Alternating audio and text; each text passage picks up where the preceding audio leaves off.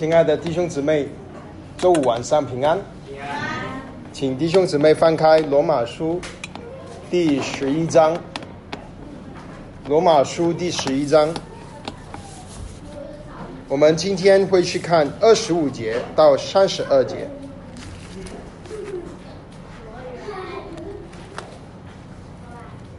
我们找到了，我们可以同声来念罗马书十一章二十五节到三十二节。好，我们一起来念起，弟兄们，我不愿意你们不知道这奥秘，恐怕你们自以为聪明，就是以色列人有几份是硬性的，等到外邦人的数目填满了，于是以色列全家都要得救。如经上所记，必有一位救主从西安出来，要消除雅各家的一切罪恶。又说，我除去他们罪的时候，这就是我与他们所立的约。就着福音说，他们为你们的缘故是仇敌；就着简简说，他们为列祖的缘故是蒙爱的。因为神的恩慈和选召是没有后悔的。你们从前不顺服神，如今因他们的不顺服，你们倒成了连续。这样，他们也是不顺服，叫他们因着赐给你们的连续，现在也蒙了连续。因为神将众人都圈在不顺服之中，特意要连续众人。好，我们经文暂时读到这。我们在这里，我们有一个祷告。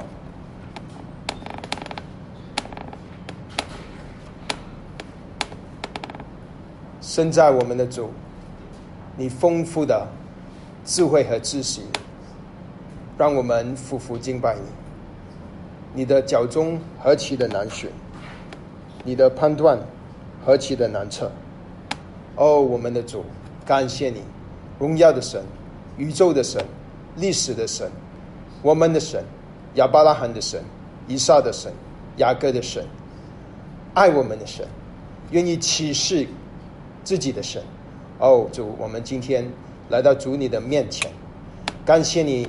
将你宝贵的话语赏赐给你的儿女。愿你今天晚上，你就接着这一段罗马书十一章的经文，让我们更多的认识。主你救赎的计划，让我们的心对着主你的荣耀、你的信实、你的恩典、你的能力和智慧，让我们献出感谢与赞美的声音。我们感谢你，奉主耶稣宝贵的圣名祈求，阿门。好，今天我们将要来到罗马书这一大段九十十一这一段的结尾。呃，这一段是把罗罗保罗把以色列人他最终的结局启示给我们。啊，这一段的经文，嗯，最弟兄姊妹记得最记得的就是二十六节，以色列人全家都要得救。啊，这个我就要我就把今天的这个信息，呃的名字称为以色列人全家都要得救。这个是。以后将要发生的事，保罗在这里把一个奥秘启示给我们。所以今天晚上我们要知道一个奥秘，一个秘密啊！这个秘密，保罗说在二十五节：“弟兄们，我愿意，我不愿意你们不知道这个奥秘，恐怕你们自以为聪明。”不愿意不知道，就是说保罗愿意我们知道这个奥秘。奥秘，圣经里说的奥秘，呃，有时他是说在旧约里面它是隐藏的，它有启示，可是它是隐藏的，它因为它是图画，可是，在新约的时候，神就把这个图画解开了，就让我们认识这个奥秘。所以，呃，当呃呃这个圣经里说到的奥秘是在新约里面，他常常就会把这个奥秘启示给我们。所以这里也是一样。在旧约里面，我们很明显的看见神对以色列人的拣选，拣选了亚伯拉罕、以撒、雅各。神的救赎的计划要借着这一群被蒙神拣选的人，要呃神要把他的救赎主、他的儿子和的这个计划启示出来。然后我们也知道，神应许他们，呃，应许亚伯拉罕，他借着他要拯救整个呃人类，呃，这个万民都要因他得福。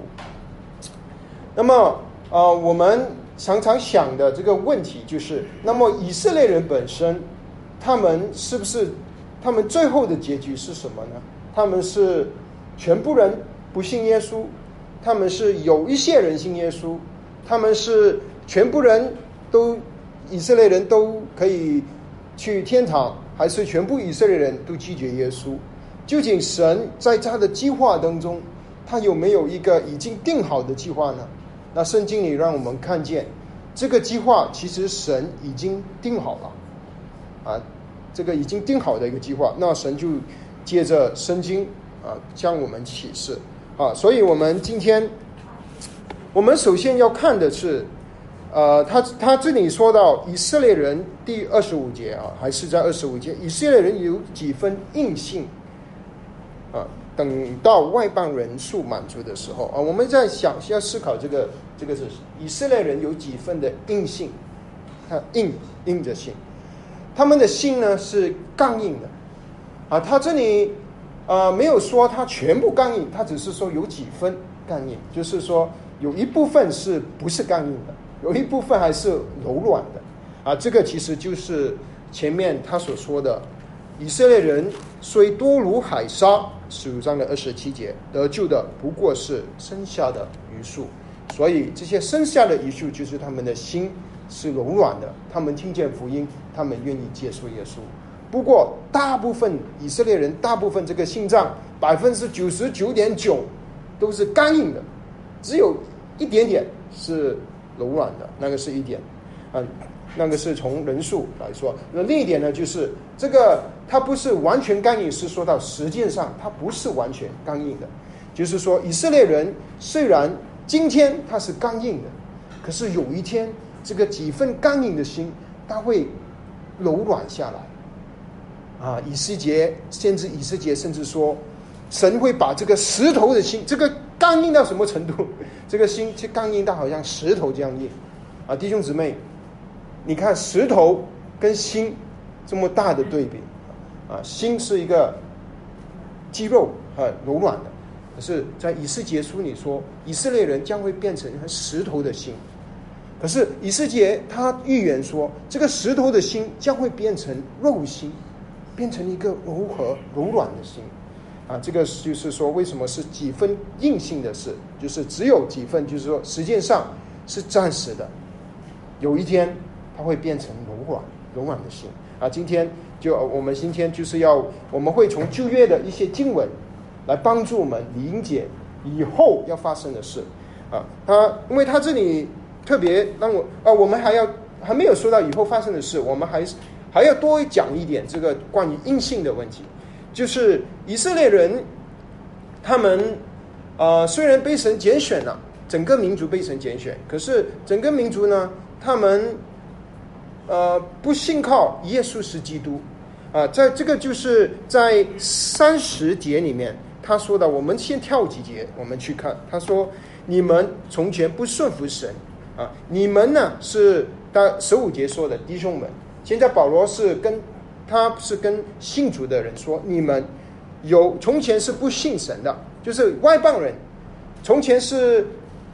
呃跟神和亚伯拉罕立的约是没有份的，他们不信顺不顺服神。如今因他们的不顺服，他们是谁呢？他们就是以色列人。因这以色列人的不顺服，他们你们倒门的连续，这个就是前面橄榄树。”这个比喻的故事，你记得吗？橄榄树的比喻，橄榄树的比喻就是有野橄榄树，枝枝子上砍了，啊，它有一个好橄榄树，它的枝子也砍了，这个野橄榄树的枝子栽种在好橄榄树上，啊，这个就是这里所说的，以前他们以色列人不顺服，就让这些连续又领到外邦人，啊，所以，呃，橄榄树是说到整整个以色列，整个以色列啊啊啊啊啊，他们那个橄榄树的根是说到亚伯拉罕、以撒、雅各，所以当亚橄榄树的枝子被砍下来，以色列人被砍下来了，整个民族。可是那些呃以后以后要去呃这个新的枝子就会被接上去了啊，所以我再次提跟弟兄姊妹提，现在说的都是。整体的事情啊，我是我们上次交通的时候，我又听到弟兄姊妹又有疑惑，这个我是不是会被砍下来了？啊，这里他说是砍下来呢，是会砍下来，有一天你会被砍下来，因为这这个外邦人会被砍下来，因为这个是比这个说，因为犹太人会重新被接上去，什么时候被砍下来呢？就是外邦人数满足的时候，外邦人有一天他的人数会满，你知道吗？神有一个数目，当这个数目满的时候呢，外邦人就会被砍下来，然后谁会被接再接上去呢？以色列人，以色列人他会重新接上去。这个是说神救赎的工作会从原本是在犹太人身上，因为犹太人不顺服、不信耶稣是基督，就临到外邦人身上，最后神的救化还是会。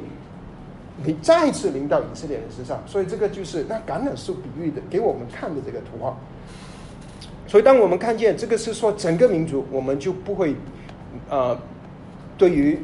个人的救恩方面，我们会把它混淆啊，这样这样子我们就比较容易啊，就很容易明白九十一章所说的事啊。现在我们我还是要回到第十节，他说：“如今因他们的不顺服，你们倒蒙了年血。”如今因他们的不顺服，他们不顺服，就是说到以色列人不信耶稣是基督。弟兄姊妹，你还记得吗？嗯，当主耶稣基督他来到世界，道成肉身，就根据神跟以色列人所预言的啊，在在这个伯利恒诞生，从童女玛利亚出生啊，来到来来到以色列人当中。向他们传讲天国的福音，啊，他们可是他们不愿意相信耶稣是基督，所以当主耶稣传到了，你还记得他传他他传到了三年之后，他之后他要走，他知道以色列人已经离弃他了，甚至整个耶路撒冷已经没有神的同在了。虽然有圣殿，虽然有祭司，虽然有人一年三次去献祭，可是神已经不在他们了当中。其实神很早就已经离开了，在以斯节的年代，神已经离开了啊，神已经离开那个圣殿，那个只是只是一个外壳。所以当主耶稣生的儿子来到的时候，当他看见耶路撒冷的情况，所以主耶稣甚至是哭了，主耶稣哭了啊，在路加福音十三章记载着主耶稣的这个心情，他心痛的心情啊，他在这里他说耶路撒冷啊，耶路撒冷，你们你常杀害先知。就是耶路撒冷以色列人，耶路撒冷代表着整个以色列人，啊，他常杀害神派来的先知，用石头打死那些差遣到你这里来的人，我都是愿意聚集你们的儿女，你的儿女啊，耶路撒冷的儿女，以色列人，好像母鸡把小鸡聚集在翅膀底下，而主耶稣把自己。描述成、比喻成一个母鸡，把以色列人放在翅膀底下，就是要要把以色列人啊放在他的怀抱里面，要拯救他们。可是主耶稣下面说，只是他们愿意还是不愿意？他们不愿意，他们不愿意。主耶稣继续说，三十五节，看啊，你们的家成为荒场，留给你们。我告诉你们，从今以后，你们不得再见我。只等到你们说奉主名来的是应当称颂的啊！主耶稣在这里就开始预表预言说，以色列人耶路撒冷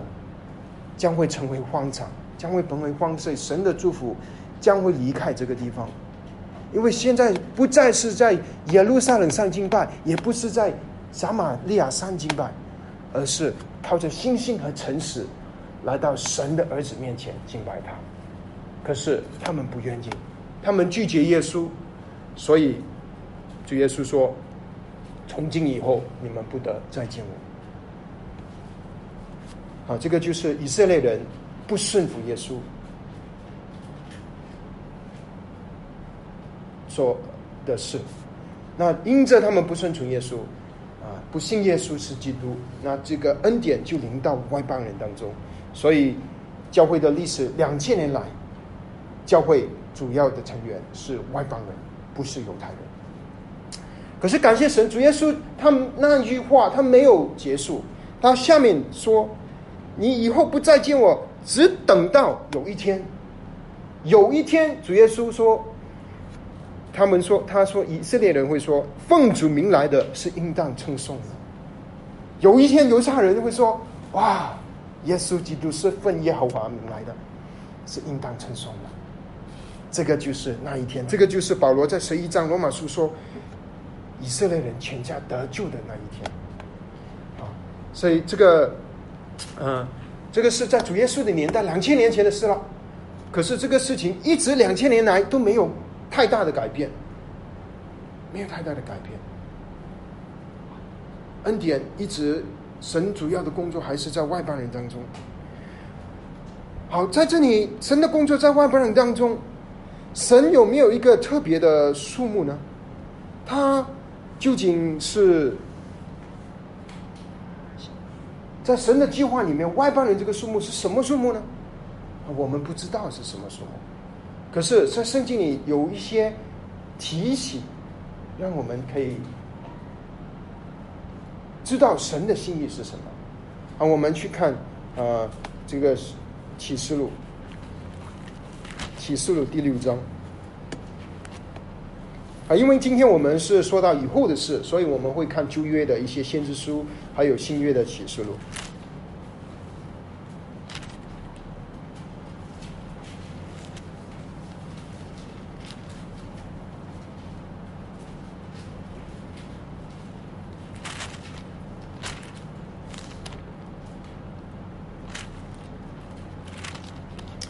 我们我想跟弟兄姊妹说的就是在。呃，第五章里面第九节，啊，这个天上有二十四位长老唱新歌，他们说：“你配拿书卷，配揭开七印，因为你曾被杀，用自己的血啊，这里是我要弟兄姊妹注意的，从各族、各方、各民、各国中买了人来，叫他们归于神。”啊又叫他们成为国民，做祭司归于神。啊，这里他特别说到从各族，各族呢，就是从各种的，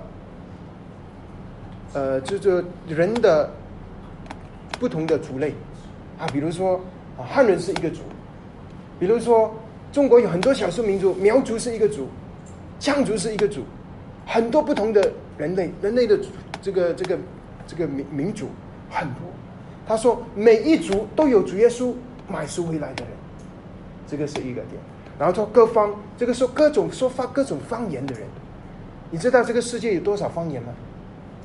啊，人人类能说说说呃说出来的话有好上上千种啊。人类这个不就比比如说中国人就好多了哈，中国人跟印度人就好多了。中国人很多不同的方言，英文是方言，中国人是方言。”普通话是方言，广东话是一个方言，四川话是方言，啊，英文 English is a is a language 啊，很多不同的方言。他说每一种方言说不同方言的人都有得救的，主耶稣都有主耶稣拜赎回来的，啊，从各方啊各方言，还有各种民族，每一个国家每一个肤色的白种人、红种人、黑种人，每一个国家，世界现在我们现在的分类有一百八十二百个国家。每一个国家都有主耶稣保守买回来的回来的，所以我们大概知道主耶稣当他说外邦人数满足的时候，他不是说英国全部英这个英国福音到了英国就大不是就全部，他不是，他是说整个人类所有的民族，所有各种的方言，所有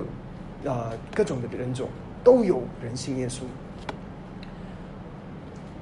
那这样子的啊，这个是神的心意。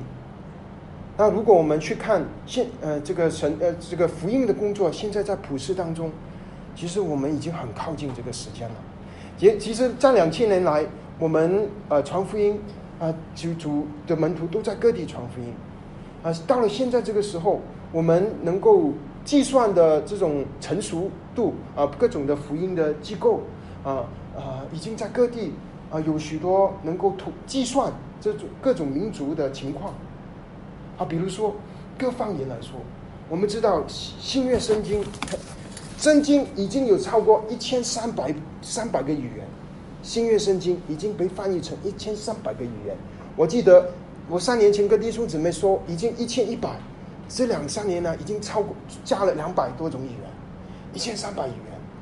旧约那个是整只是新约，如果因为旧约比较难翻了太多，旧约啊，我可至少有五百多六百个语言。当我们看见这个呃少数民族的时候，啊有呃在在神的国度里面有许多啊这些传福音的事工，啊有一个事工，呃呃呃曾经有一次福音的大会，就有许多的传福音的这些事工在一起，啊在讨论神的福音、基督的福音要传到世界的每一个角落。现在要来到最后的这个阶段。要把传要把福音传到最小的这些这些民族身上，啊，要把福音圣经翻译到最少的民族身上。所以虽然有一些民族很少人，可是他有自己的语言啊，就会我们就会有基督徒去尝试尝试去翻译。啊，所以现在的翻译的工作是极其的火热，在翻译圣经的工作，因为我们要把福音传到地极，传到每一个方言啊。在那么，因为人类的人种很多啊，那这一群的传福音的这些呃施工的领袖，就就讨论了，就决定啊，有如果有五万个人，如果那个民族有五万个人，我们就算他是一个民族，他我们就要去派人去啊，所以呃那个上一次这个已经是好多年前了，可能大概有十年前，嗯。那一次的计算，这种的五万个一人，大概五万人啊以上的这种民族啊啊，大概有还有，如果我没记错啊，持呃要持持续数据要去网上查啊，应该只有有六百多个六百多个民族啊，所以他们就分工了啊，哪一个人啊去差派哪一个宣教士去这个民族传福音啊，他们去到一个民族，就是要把福音啊，首先有一些民族根本没有。语言那天我跟惠子交通，哦，我发现他是苗族，然后他跟我说苗族没有语言，啊，对，真的是有一些民族没语言，苗族是很大的民族，他没有语言是比较少的，啊，有一些民族只有话语就没有文字，对不起啊，只有语言没有文字，啊，那么这些基督徒呢，啊，有一群他们是学语言的，他们就会去到他们的村落，学习他们的语言，然后帮助他们发明文字。之后就把这个文字拿给传呃呃翻译圣经的弟兄姊妹，他们就会把它翻译成圣经。啊，这个工作现在正在做啊，做这个翻译工作的机构啊啊，主要是叫做 Wycliffe，John Wycliffe，约翰 Wycliffe。为什么是 Wycliffe 呢？Wycliffe 就是第一个把圣经翻译成英文的弟兄。啊，所以有一个你你要知道，Y Wycliffe 就是翻译工翻译圣经的工作。还有一群呢，就是特别做做语言的工作，把那些只有语言没有文字的工作，把它变成文字。这一群弟兄姊妹啊，也有也有一群这样子的弟兄姊妹，他们就去到这些地方。啊，其实在中国也有很多。啊，这些都是在世界各地的弟兄姊妹，为了传讲神的福音。所以弟兄姊妹，现在已经很靠近了，你不要觉得很远很远，真的很靠近。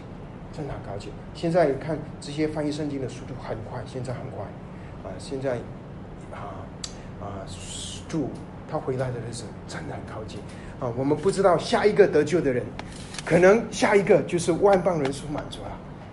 有一天这个事情会发生，这个事情发生的时候有什么事情发生了啊？这里他给了我们一些，给我们一些线索啊。首先他说，以色列人全家都要得救，啊，罗马书啊十一章。啊，所以那个发现这个时候，以色列人全家得救，啊，全家得救，那么他是说什么呢？是说从亚伯拉罕开始，他生出来的所有的子孙全部都得救吗？那么就是说，所有在旧约里面啊，不信神、敌对神、拜巴勒的人也得救吗？犹大也得救吗？新约里面拜卖主耶稣的犹大，那些现在很多以色列不认耶稣的人，他们也得救吗？不是，他不是说，他不是说所有人从时间的亚伯拉罕开始到以后所有的以色列人，不是不是这个意思啊。我们怎么知道呢？因为全以色列人全家这个字，我们只要去查圣经其他的地方用这个字的时候，它是指什么人？啊，我们知道新约圣经，呃，不不对不起，是旧约圣经有希腊文版，叫做其实是一本希腊文版的，其实呃呃这个旧约圣经呢，他就会常常用到以色列人或者以色列人全家，啊，用希腊话，因为这个我们读的罗马书它原本是希腊话，所以同样的是你找出来，他就你就会知道，从来圣经没有说以色列人是说到从亚伯拉罕开始到以后所有的人。也不是说，也不是说那个，他只是说某一个时代的人。其实他也不是说整个时代那个那个时代里所有的人，他是说那个时代的人，以色列人的代表。啊，我举一个例子给你看。啊，他有一次提到以色列人呢，就是说到萨摩尔，先知萨摩尔，他死了以后，以色列圣经记载，以色列人全家，以色列人都去他那边，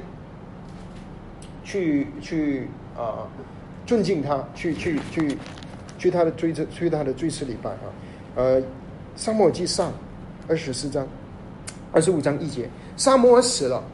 以色列众人聚集为他哀哭，将他葬在拉玛他自己的葬墓里，呃呃葬呃坟墓里。好，他这里说以色列众人那个字就跟以以色列全家一样的字，一样的字，在原文呃希腊文里面。所以，当他说以色列人众人死了，他不是说整个以色列人七百万的人全部都去，呃，这个拉玛去他的坟墓那边，那个是不可能的事，不可能全部人啊。他只是说有许多的以色列人，就代表了那个时代的以色列人去到拉玛，在沙漠的坟墓，明白吗，弟兄姊妹？这个这个是一个一个代表的一个意思，所以它代表了整个以色列民族。清楚吗？好，我我该举这这个这个这个就是九章十章十一章说到的这个这个说到，他是说到一个种族的一个概念。比如说啊，有如果有西方人说中国人很喜欢吃月饼，他是说大部分的中国人很喜欢吃月饼，可是里面是有会有中国人不喜欢吃月饼，你明白吗？可是中国人喜欢吃月饼，这个话是可以说的，因为对于西方人来说，他们根本不知道月饼，他们不吃月饼，啊，他们啊，对于这个民族中国人，他喜欢吃月饼。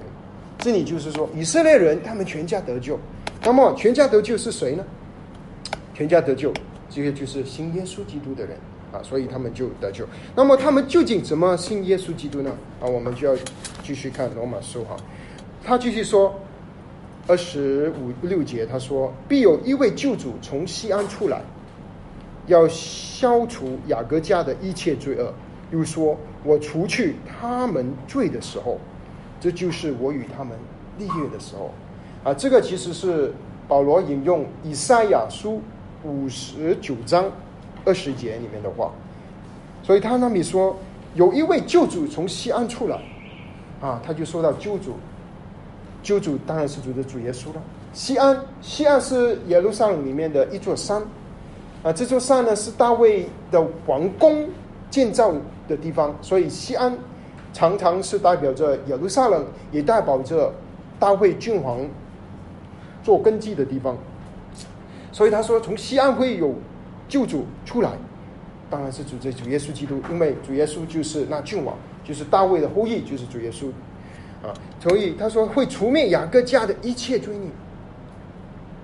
他会除灭所有以色列人，他这些所有信靠耶稣是基督的人，我会除去他们罪的时候，就是我与他们立约的时候。好所以他这里也说到，呃，主耶稣将会与以色列人立约。那么以色列主耶稣跟以色列人立什么约呢？就是立一个新约。因为以色列人神跟他们一直立的就是一个旧约。可是有一天，在耶利米先知耶利米他预言说，耶利米书三十一章三十一节，耶和华说：日子将到，我要以色列家和犹大家另立新约，不像我拉着他们祖宗的手，领他们出埃及的时候与他们所立的约，那个就是旧约。我虽做他们的丈夫，他们却背了我的约，这是耶和华说的。耶和华说：“那些日子以后，我与以色列家所立的约乃是这样：我要将我的律法放在他们里面，写在他们心上。我要做他们的神，他们要做我的子民。他们个人不再教导自己的邻舍和自己的弟兄说：‘你该认识耶和华，因为他们从小到知道都必认识我。’我就赦免他们的罪孽，不再纪念他们的罪恶。”这是耶和华说的。那同样的话，在约希伯来书八章也有应用。啊，这个就是耶利米所预言，神将会跟以色列人立新约。这个新约就是要神会在他们把律法放在他们的心上，不再写在法版上。神要他们要做神的子民。那这个那个时候就是万邦人数满足的时候，主耶稣。那以色列人全家都要得救的时候，他们，那么圣经里还有一位先知，他把这个细更细一点的细节，他也记载出来。他预言了，就是撒加利亚，在撒加利亚，先知撒加利亚十二章十三章就预言了，有一天主耶稣会从天降临，他会来到耶路撒冷，他会脚脚踏在橄榄山上。那个橄榄山会从西到东分成两半，啊，这个啊，我是撒加利亚书二十十二章第十节，我们啊，我读给弟兄姊妹看，撒加利亚书十二章十节，我必将那施恩叫我恳求的灵，浇灌大卫家和耶路撒冷的居民，他们必仰望我，就是他们所扎的，我必为我悲哀。无伤独胜者，又为我哀哭；无伤长者。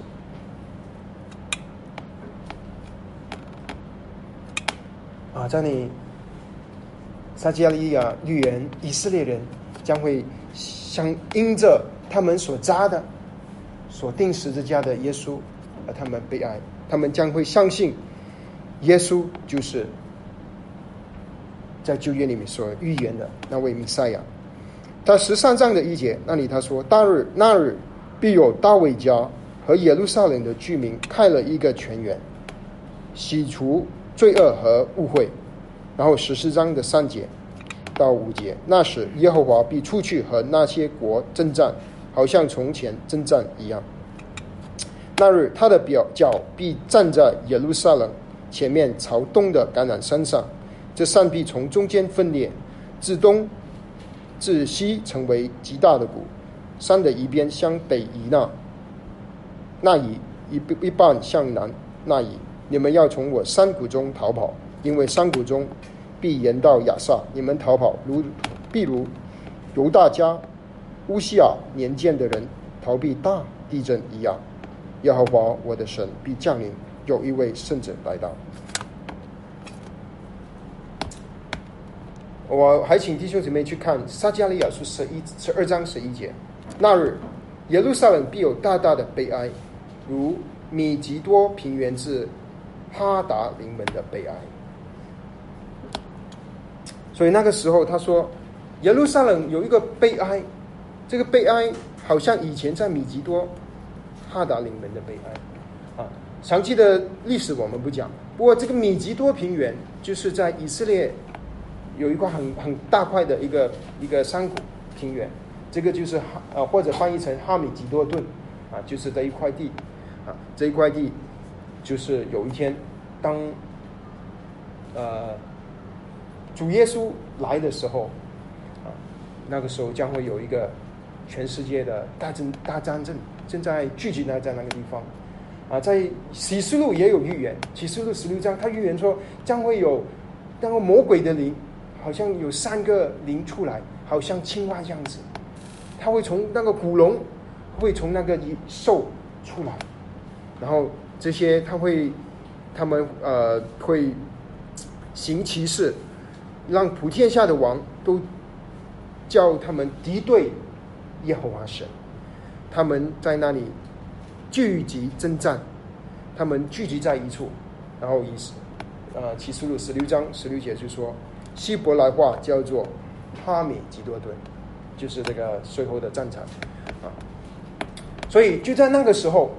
啊，呃，先后次序，我们各各各种的解经家有不同的先后次序，可是我们大概知道有什么事情发生啊，将会是个世界将会来攻击以色列民，可是那个时候主耶稣。将会降临，来到耶路撒冷，他甚至会站在橄榄山上。那个时候，以色列人就会见到主耶稣，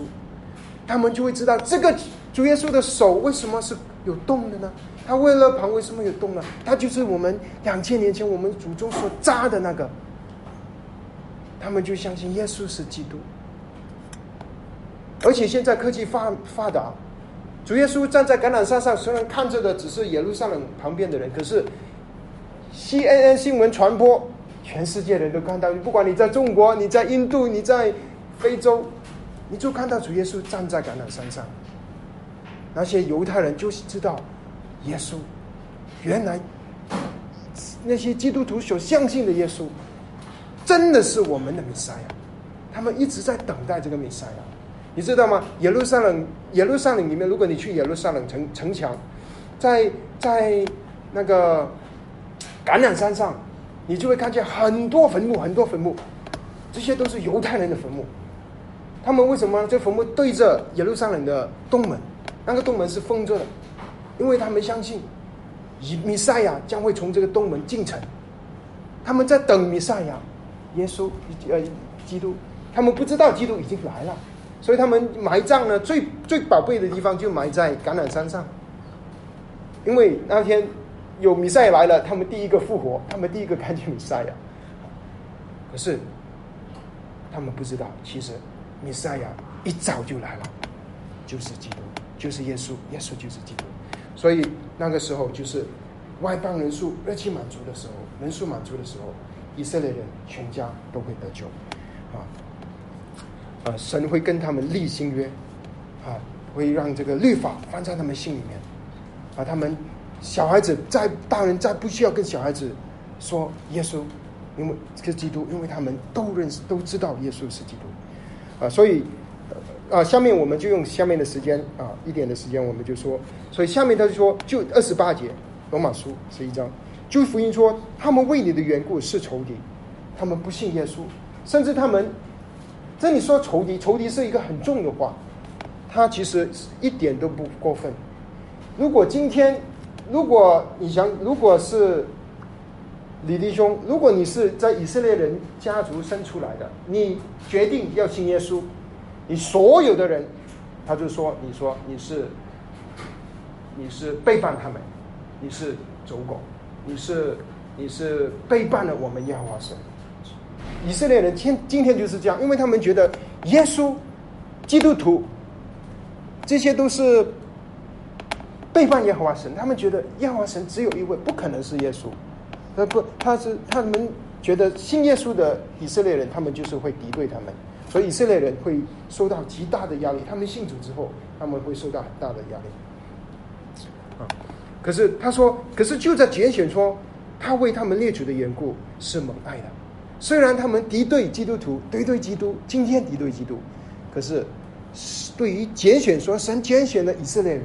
神就不会改变他的拣选这个民族，所以我们的神他必会成就。所以根据拣选，他们这个民族是神所蒙爱的。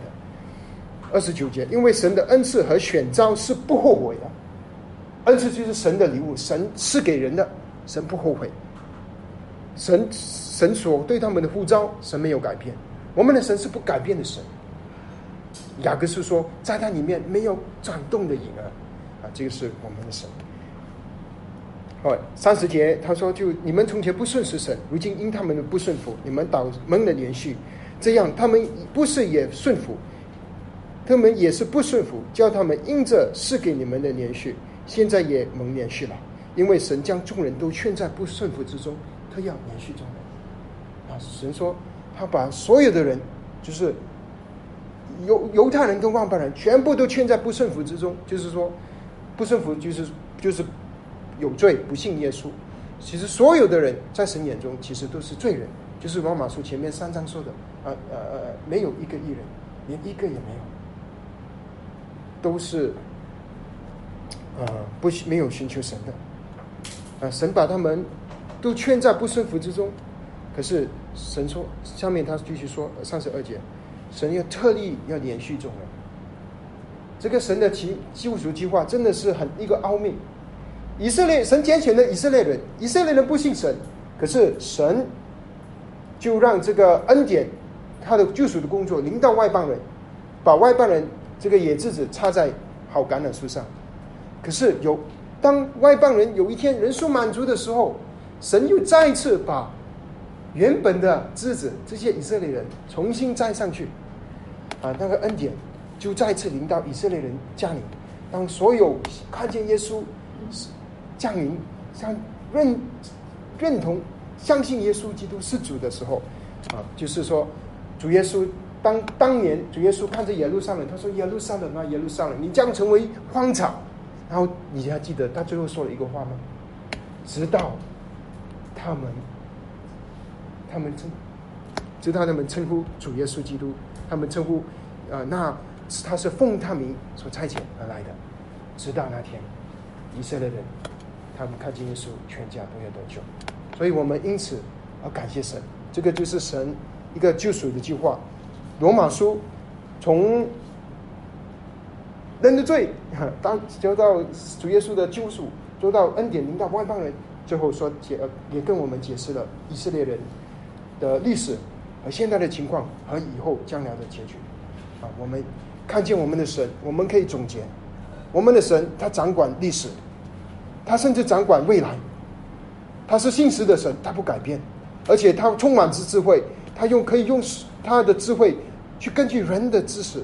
所他所知道的一切，去安排他的计划，而且他的救赎的计划永不改变，他的呼召和他的恩赐和呼召是没有后悔的，我们的神，而且他立了这个旨意，他也有能力能够完成。感谢我们的神，所以我们的神是值得我们敬拜的神。有这样子的神成为我们的神，我们还有什么可以惧怕的呢？有这样子的神，能够让我们去认识他，去敬拜他，去服侍他，传讲他的福音，这个是神给我们的恩典。盼望我们当中，神也兴起我们一些人，能够像以色列人传讲福音，成成为神的见证。神能够向各族各方各民。传讲福音，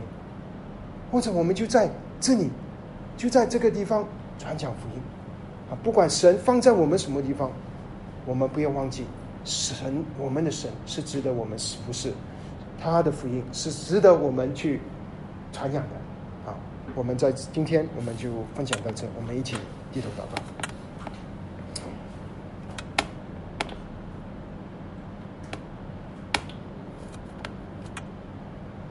耶和华我们的神，我们的救主耶稣基督，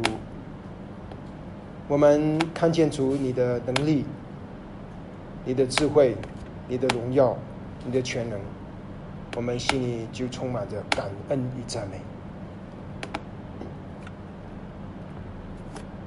因为你是配得赞美的那位，何等荣耀的神，把这救恩领到我们。你的爱在我们罗，好像罗马书说，在我们还是罪人的时候，你的爱子就为我们死了。